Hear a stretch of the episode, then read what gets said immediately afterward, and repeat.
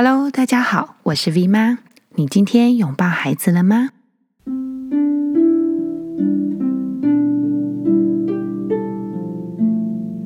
今天呢，我们在一个非常舒服的地方。那我们今天。呃，学校的孩子户外教学，然后我这个英文老师呢，就是出公差，我们到户外去带孩子用英文上大地游戏团康。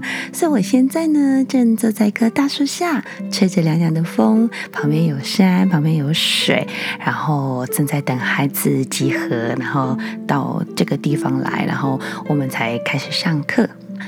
那今天早上呢，看到一篇文章，觉得心有戚戚焉，所以想要跟大家分享。这篇文章呢，他写的人作者不知道是谁，他没有署名。嗯，但是如果大家知道谁是这个的作者的话，再麻烦告诉我，我会把它补上去。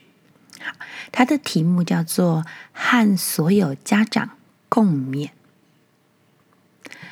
不要抱怨陪孩子写作业很累人，用不了几年，你看着孩子房间熄灭的台灯，一片漆黑，会怀念那个小小的背影，坐在那里，一会儿写字，一会儿摸摸脑袋，一会儿玩玩笔，一会儿喊妈妈来一下。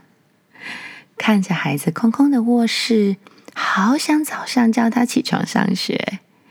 但此时，也许他已在离你千里之外的城市。那间熟悉的卧室已经成为他的旅馆，只会在假期暂住。而且，你好不容易盼到了假期，他还会有各种理由晚归。假期还没有过完，他就匆匆赶回学校。他不再惹你生气，甚至和你说话的话也越来越少。偶尔会发来简讯，也不会再对你打开心扉。不论说什么，你都会听不够。那个时候啊，你会怀念他上学的日子，好怀念那一段独一无二陪伴他的日子。所以不必盼着把孩子送走。总有一天，他会自己离开。你在看别人家背着书包上学的孩子，你会开始眼睛发光，心里失落，会想再有个孩子送他上学，陪他写作业，偶尔被他顶嘴，偶尔发火。但是，你可以练习狮吼的日子，终将一去不复返。你终将明白。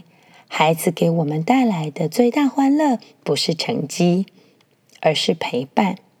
不是你上辈子做错了什么，才会需要辅导他写作业，而是你们修了好几辈子的缘分，才会有今天今生的相伴。趁他翅膀还没有硬，还躲在我们的怀里；趁他还没有长大，而你还没有老。趁现在岁月正好，好好的珍惜，好好的爱他们。我不知道大家在听完这首很简短的文章，想到了谁？是想到你家的小孩呢，还是想到了爸爸妈妈？不管你想到了谁，如果你想到你的长辈，那就赶紧打个电话，或者是订张车票。决定一个日期，回去陪陪他们，看看他们。如果你想到的是你们家的小孩，不管他几岁，不管他是不是今天早上你又在为了他要不要戴口罩、有没有洗手这件事情生气，或者是他动作太慢，然后太晚起床，吃早餐吃得太久，然后惹得你大怒，放下心来，就想想这篇文章，很快的他就长大了。好像我们就必须要看着他的背影，放手让他离开。